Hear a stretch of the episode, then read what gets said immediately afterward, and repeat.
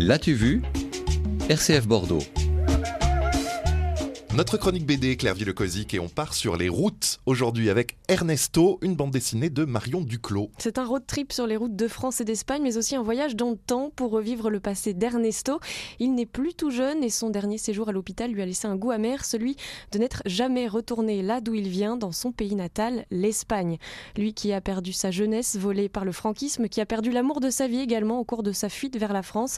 Il voulait attendre que Franco meure pour y retourner. Ces choses faites, alors plus rien ne le retient il veut revoir ses oranges grosses comme des melons, les melons doux comme du miel. Alors il embarque à bord de la minuscule voiture de son copain, une Vespa 400 de 1957, un bolide jaune tellement petit que c'est dur d'en sortir quand on a mal partout, mais qui roule et nous fait prendre doucement la route des souvenirs. C'est l'histoire de sa famille que raconte l'auteur? Alors pas tout à fait, mais Marion Duclos, l'auteur de cet album, a choisi comme point de départ d'autres souvenirs, les siens, car certains amis de ses grands-parents avaient vécu la même chose qu'Ernesto. Meilleure amie de ma mère est fille de républicain espagnol, son compagnon euh, également. Donc quand j'étais enfant, il y avait euh, notamment un grand-père que j'appelais Yayo. Tous les enfants l'appelaient Yayo, moi je ne savais pas, pour moi c'était, il s'appelait comme ça. Je n'avais même pas calculé que ça, voulait dire grand-père. Sur le tard, hein. j'ai commencé à leur poser des questions sur euh, ce qui s'était vraiment passé.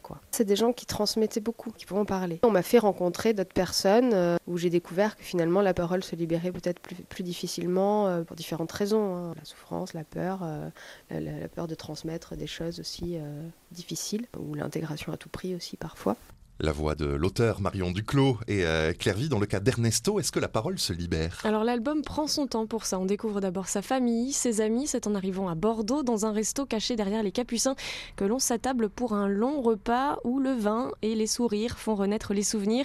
Ils évoquent les combats en Espagne, l'exode vers la France, les camps dans lesquels ils ont été parqués à leur arrivée, mais aussi le froid et la faim. La bande dessinée ne se veut pas choquante ni professorale, ce sont juste des témoignages tout simples d'Espagnols exilés qui déplorent d'oublier leur langue natale, mais la retrouvent facilement pour se dire des mots d'amitié et parfois aussi pour se disputer. Pour Marion Duclos, c'était important de transmettre cette histoire de la guerre d'Espagne dans la douceur, de la même façon en fait que ça lui avait été transmis dans son enfance. Bon, un mot sur le graphisme. C'est un trait léger mais précis, vivant aussi, qui fait penser un peu à celui de Pascal Rabaté dans ses albums La Marie en plastique ou Un verre dans le fruit, un peu aussi à Johann Sfar pour le côté griffonné et spontané. Les bouilles sont touchantes, inspirées des rencontres de Marion Duclos, mais aussi d'albums de photos de républicains les couleurs sont vives, réconfortantes comme cette bande dessinée qui honore la vie sans renier le passé. Une BD qui nous emmène en Espagne via Bordeaux. Ernesto de Marion Duclos est paru aux éditions Casterman. Merci Claire Villecozic. Merci Emmanuel, à la semaine prochaine.